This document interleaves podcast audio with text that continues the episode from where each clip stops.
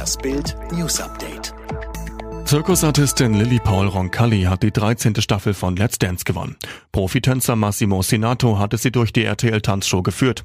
Im Finale bekamen die beiden für alle drei Tänze die volle Punktzahl von je 30 Punkten, wie auch die zweitplatzierten Kletterer Moritz Hans und Renata Lucin. Entscheidend für den Sieg war das Zuschauervoting. Wegen kleiner Tanzfehler bei Salsa und Quickstep büßten DSDS-Gewinner Luca Henny und Christina Luft zweimal Punkte ein und kamen auf je 27. Beim letzten Tanz erzielten sie die volle Punktzahl, landeten aber auf dem dritten Platz. Österreichs Bundeskanzler Sebastian Kurz hält den bayerischen Ministerpräsidenten und CSU-Chef Markus Söder auch geeignet für höhere Aufgaben. Ich traue Markus Söder alles zu, sagte Kurz bei Bild Live.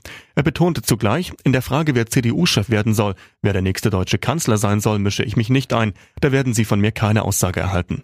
Kurz war am Freitagabend auch Gastredner beim Internetparteitag der CSU. Trump-Berater erklärt bei Bild, darum steigen die USA aus Open Skies aus. Die USA haben ihren angekündigten Ausstieg aus einem Abkommen über militärische Beobachtungsflüge gegen internationale Kritik verteidigt. Donald Trumps nationaler Sicherheitsberater Robert O'Brien zu Bild.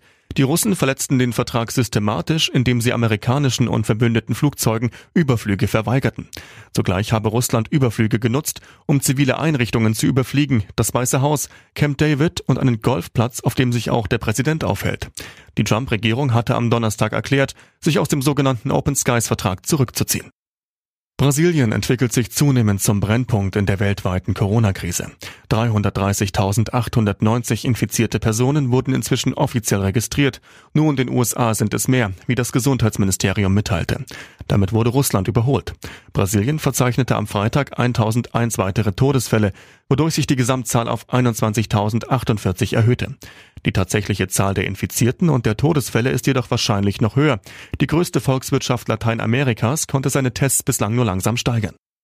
Jetzt ist der Toroper Herthas neuer Derbyheld. Vedat Ibisevic entscheidet das Berlin-Duell gegen Union, macht den 4-0 Knallersieg mit einem Tor und einer Vorlage in 71 Sekunden perfekt. Ibisevic, Dodi Luke Bakio nach Pass des Bosniers, Matthäus Kunja und Dedrick Boyata erzielen zum Auftakt des 27. Spieltags der Fußball-Bundesliga im Olympiastadion die Tore für Hertha, die mit 34 Punkten vorerst auf Platz 10 springt. Union ist mit 30 Zählern Tabellenzwölfter.